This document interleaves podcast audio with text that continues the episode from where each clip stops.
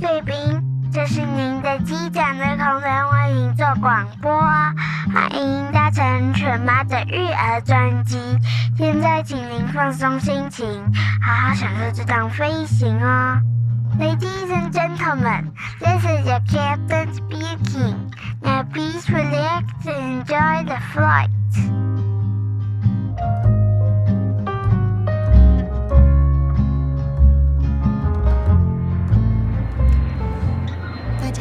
是犬妈，欢迎光临犬妈的育儿专机。大家最近有没有觉得天气突然急冻啦？本来都还在想说。冬衣都还没有机会可以拿出来，都已经十二月了。那终于这几天呢，有比较有冬天的感觉了。我前几天呢去了一趟欧洲，然后飞到了我非常想念的德国。那其实德国呢也不算是一个真的非常好的班，因为我们停留的时间只有二十六个小时，所以扣掉睡觉的时间，其实我们可以真的在外面走跳的时间真的非常少。可是因为刚好现在是圣诞市集的时期，所以我中间因为这个班呢，其实是有跨到周末。通常这种班呢，我是一定会把它换掉的，因为我还是希望可以在周末尽量的可以陪孩子。可是因为我太想念德国了，然后我已经也有十几年没有去逛过圣诞市集了，所以我后来还是决定出发。那我可以跟大家分享一下我这一趟去德国玩的心得，诶，应该是德国上班的心得。那首先呢，就是我去程的时候呢，我的负责的区域呢，有一位自己独自同行的儿童。那这个儿童呢，非常的巧，他呃跟我的儿子的英文名字是一模一样，所以呢，我就觉得说对他觉得相当的亲切。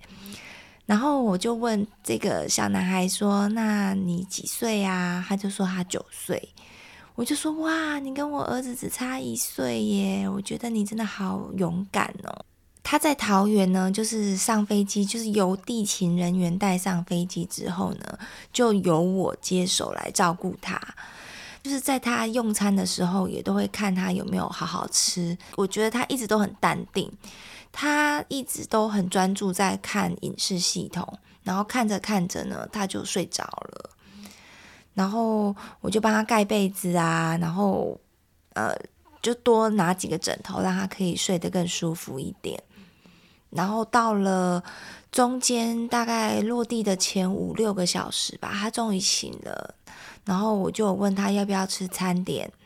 他就是有说好，他要吃，可是其实最后他也没有什么吃，所以让我们就是一帮阿姨们就是有点担心，说，哎，已经都已经快十个小时了，他怎么都还没有吃东西，然后就只有喝一罐果汁而已。我觉得就是那种妈妈不在身边，然后就是。就是只做自己想要做的事情的感觉，就是啊，一直看电影，然后打电动，然后，然后其实也不太吃正餐，这样子，真的很典型的那种小男孩。然后终于到了要落地前的早餐的时候呢，我们都还很紧张，说他到底有没有吃。然后好险，他后来就是落地前的早餐就有用，就就把它吃掉一些这样子。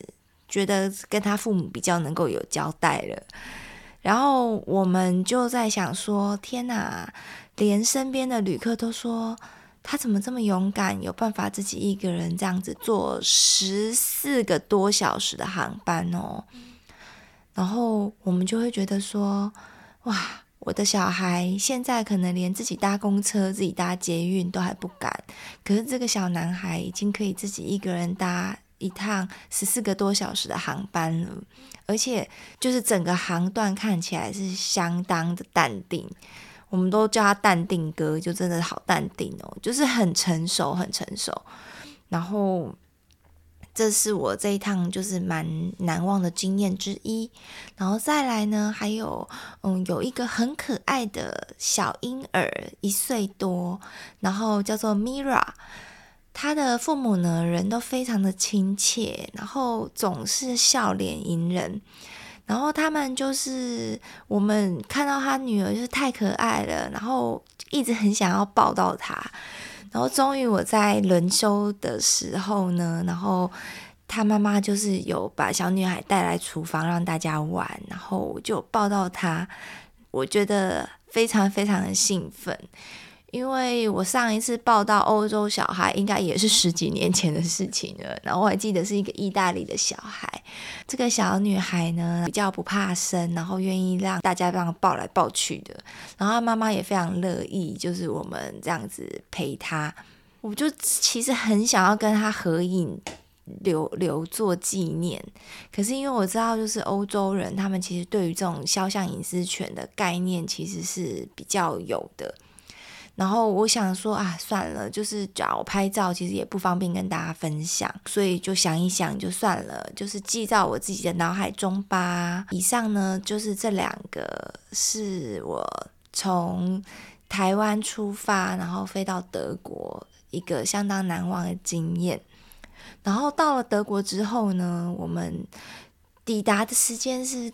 当地的六点半，然后那时候机长他就讲说，现在当地的温度是负十二度，然后我们想说，哈，这是什么温度啊？负十二度也太冷了吧？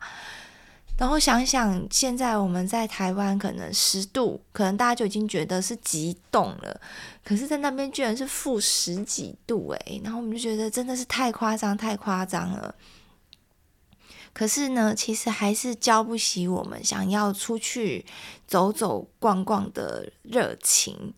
所以呢，我们后来睡了一下之后呢，我们还是那时候当地大概是负八度左右，哦，已经有比较暖和了。然后我们就跟几个组员呢，就是合作一台 Uber，我们就出发了。然后到了当地之后，因为真的太冷太冷了，可是我们在印象中呢，就是圣诞市集就是在那个法兰克福，它就是有一区很热闹市中心名店街附近呢，然后就会有一些摊位。然后我在我的印象呢，就是我多年前有喝到热红酒，然后我就觉得相当的特别。因为在台湾其实还蛮少有机会可以喝到这个这个热红酒，而且可能也没有那么的道地。然后那时候是这样子迷迷糊糊的，哎，大家说这个好喝，我就跟着喝，然后后来才知道它是热红酒。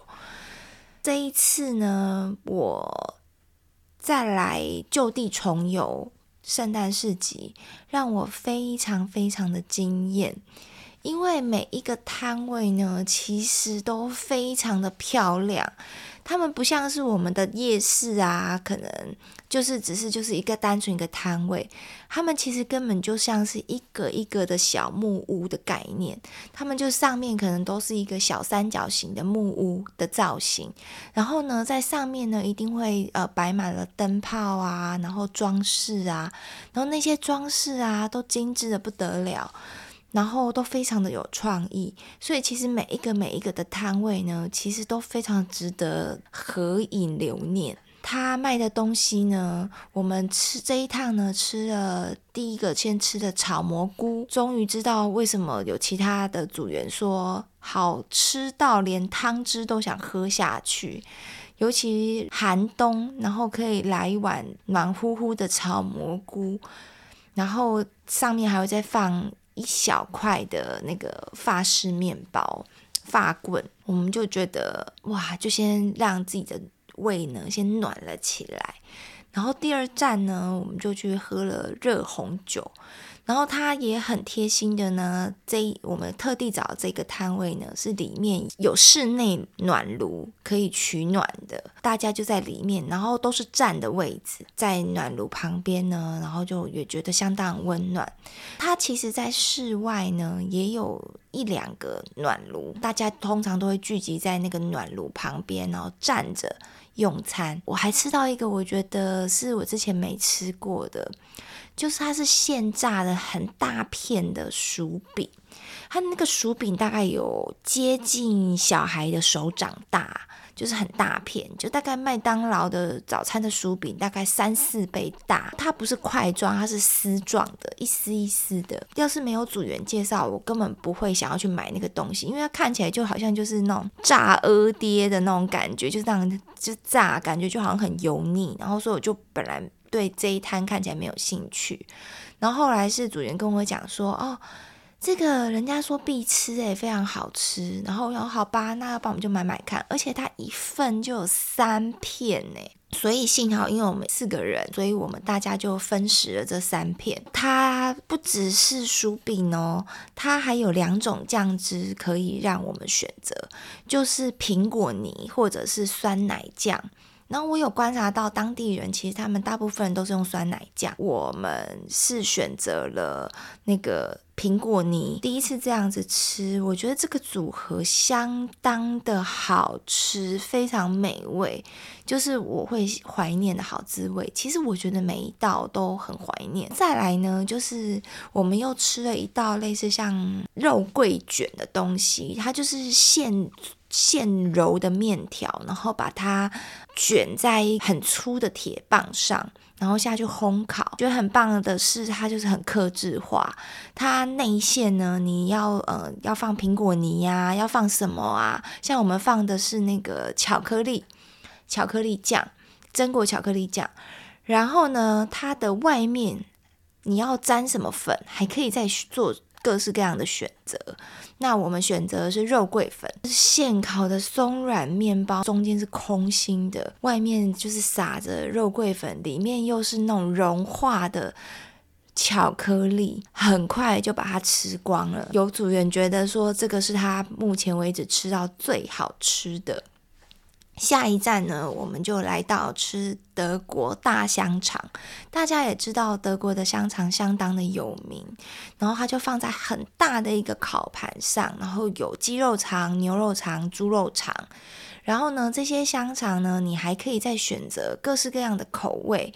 然后它帮你切片之后呢，像我们这次吃的是呃 barbecue 酱，然后上面再撒了咖喱粉。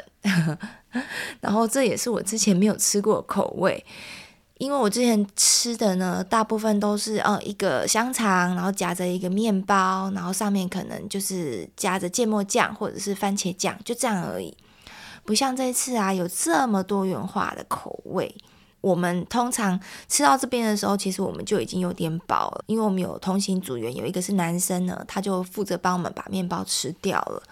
再来呢，我们还去吃了烤肉串，它那烤肉串就像那个蒙古烤肉这样子，它是非常就是一根很长的铁棒，然后呢串了大概有七八个那个肉，然后我觉得它最帅气的是它的尖端呢还插了一个发棍的圆面包这样子，然后整体看起来相当的霸气，然后这一摊也是我们排最久的。然后呢，在在这个之后呢，我们就开始就去逛街了。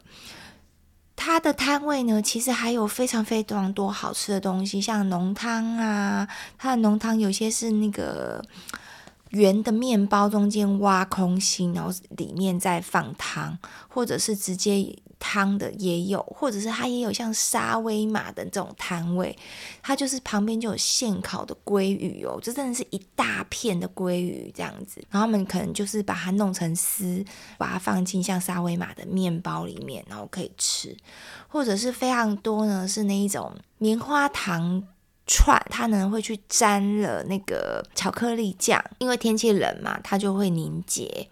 然后或者是也有像那个糖葫芦一样，是那种草莓串，它就是已经沾了糖浆。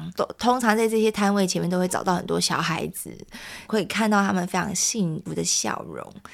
然后还有非常非常大包的爆米花，它那个爆米花的分量啊，大概是我们在台湾买的，我觉得应该有二三十倍，就是我们。大概有三十公分长，然后大概有十公分宽的这这样子的包装。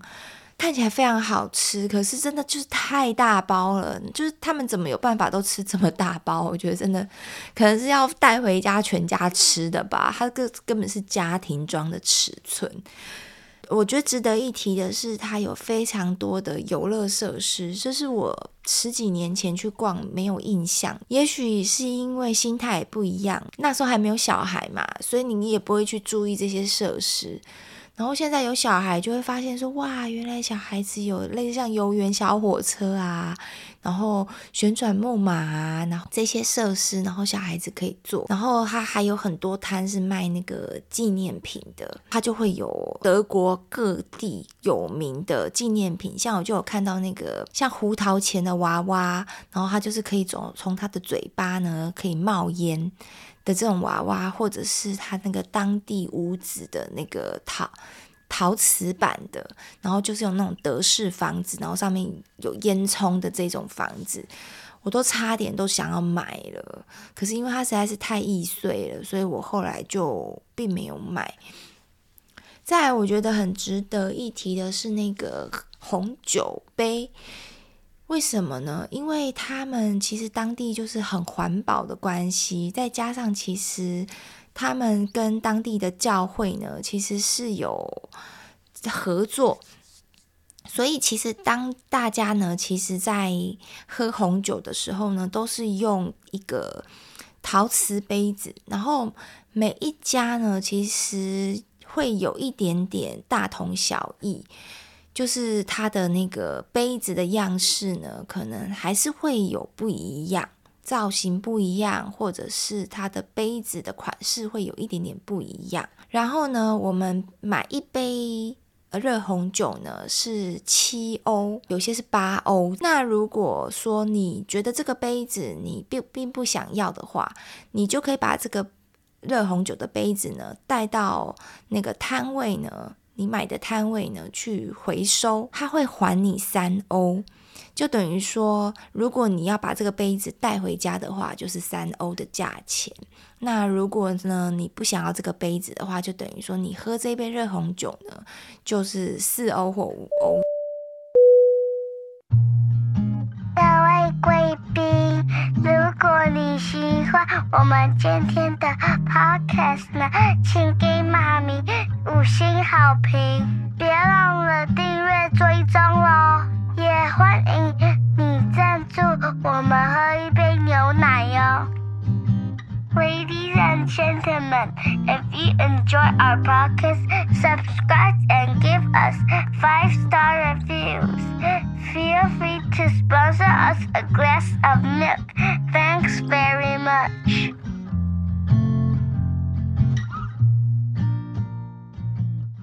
值得一提的是，有一些店家呢，他并不支持你只只买单买这个热红酒杯。那有，可是，在某一些地方呢，他是愿意让你只买热红酒杯，因为这个杯子呢，其实是有蛮有纪念价值的，因为它每一年的款式是不一样，所以有一些人会把它当像星巴克的杯子一样去做收集。然后他就会想要，就是可能也要分送给亲朋好友啊，所以会想要有很多个杯子，可是不见得有办法喝得了这么多杯嘛。所以呢，这时候可以单买杯子就蛮重要的。像我这一次为了帮朋友买杯子，就是也跑了好多摊，然后终于才收集到今年的特殊限定款式。这一趟呢，我就是跟着大家呢一起吃了非常多的当地的圣诞节限定的食物，然后呃，在旋转木马旁边呢，它就是会播放着各式各样的圣诞歌曲，然后跟我们一起站站在那个桌子旁边吃的那个德国人啊，都忍不住哼起歌来了，我就会觉得说哇，就是。看着大家就这样非常开心，然后逛着呃圣诞市集，然后非常多的家庭都是这样推着娃娃车，或者是带着很可爱、很可爱的欧洲小孩，然后大家就是幸福洋溢的笑容在逛这个市集，然后整个的磁场跟氛围就是非常、非常、非常的正向，我就会觉得在这个 COVID 之后，然后还可以感受到这样子。非常幸福的气氛啊，我觉得真的是很难忘的经验。我觉得还很值得讲的是，因为人很多嘛，所以其实我们对于防疫的观念其实还是一直有的。所以其实我们出门呢，都是戴着口罩。尤其像我还是戴着 N95 的口罩，因为我也很担心到很人群聚集的地方会不会有危险。我发现其实大部分的德国人呢，大概会有两三成吧，他们还是会都戴着口罩。而我比较注注重的是说，那我戴口罩会不会被歧视？那我这一趟的感觉呢，是我。并没有因此而被歧视，甚至你进药局呢，他还会规定你一定要戴口罩，你才能够进药局，因为有可能是生病的人才会进药局嘛，对啊，然后所以我觉得以前本来担心说到了欧洲国家会不会就会有被排华的这个倾向，然后这一次呢，我感觉到的是大家还是都对我们非常的友善。所以我觉得，如果有要计划去欧洲的朋友呢，就是就不用担心这一点，就是你还是可以很放心的戴着口罩出去玩，然后大家就是其实还是都非常的友善，而且现在的欧元也很低很低，大概才一比三十二点多，等于跟美元差不多，跟以前的美元差不多。所以就是像我们有也有去逛名店街，就是去逛一下而已。就是哦，真的那个像 LV 啊、Chanel 啊，都是都是要排队才能进入的。所以我们这一趟也并没有去花时间去逛，因为我们当然逛圣诞市集对我们来讲才是最重要的。然后呢，我觉得很有趣的是，在回程的班机呢，刚好跟客人聊天，知道说。这些客人呢，他们其实是在德国念博士班的，或者是有些是博士班已经毕业，在当地工作的。然后问他们是怎么样可以在德国念书的，他们的历程是什么这样子。那我觉得很值得说出来让大家参考。那像就其中一位女生呢，她说她是在研究所的时期，她是国立的大学，然后她说她在研究所的时期呢，去交换学生，就在德国交换学生。她交换学生的那一年呢，她觉得相当喜欢德国的环境，所以她后来就决定要在德国念博士，然后现在已经是第三年了。她的男朋友呢是在。台湾呢，念完了研究所，然后直接申请在德国念博士。那因为他念的科系比较特殊，是航太，然后所以说呢，他在德国嘛，他就是也是念航太相关的博士。那他说，我就说，诶，听说德国的博士非常难毕业，是真的吗？他就说，其实最主要还是看指导教授跟你的科系。他说，像他航太呢，他就念了七年才毕业。嗯，可是同行的有些朋友，他们可能是其他科系的，有听到最快的是三年半，也是能够毕业，然后。多则大概就是五年，那像他是不是稍微久一点点？他就是七年毕业，所以我觉得可以让大家参考。然后再来，我觉得值得，就是 我这趟学习到是说，原来博士呢在德国也算是一个职业。他说，所以呢，在他就是。在德国，他慢慢念，其实对他来讲是没有经济压力的，因为他其实还是能够领有薪水，然后呢，还是能够享有政府的这些福利。然后后来他顺利毕业之后呢，他就直接在德国的公部门工作。我有问他说：“那你觉得在德国工作怎么样啊？”他就说：“嗯，他觉得看你人生要的方向是什么。”如果说你不要求要大富大贵的话，因为在德国工作呢，其实你不见得能够有非常高的收入。跟如果你要跟那什么竹科新贵比啊，可能你没有办法年薪可能接近千万啊，或者是五六百万这样子。可是呢，绝对就是生活品质非常好。像他就讲到说，他们每天可能八九点上班，然后四五点下班。然后如果你超过五点下班的话，还会被主管。念说你这样超时工作不行哦，这样子，所以他就说变成他们的生活非常的规律，然后他说他有非常多的时间可以安排自己的休闲嗜好，然后培养自己的兴趣，然后他会觉得这样的生活是他喜欢的，所以呢，他对于待在德国呢，他就是非常的适应。然后我觉得也可以让大家参考。如果说你希望孩子呢，或者是孩可以让孩子知道说，将来如果你没有要大富大贵，可是你想要过一个非常好品质的生活，可以享受社会的福利。如果将来呃有生养孩子，然后成家立业在德国的话呢，你就是可以很放心的让政府在教育。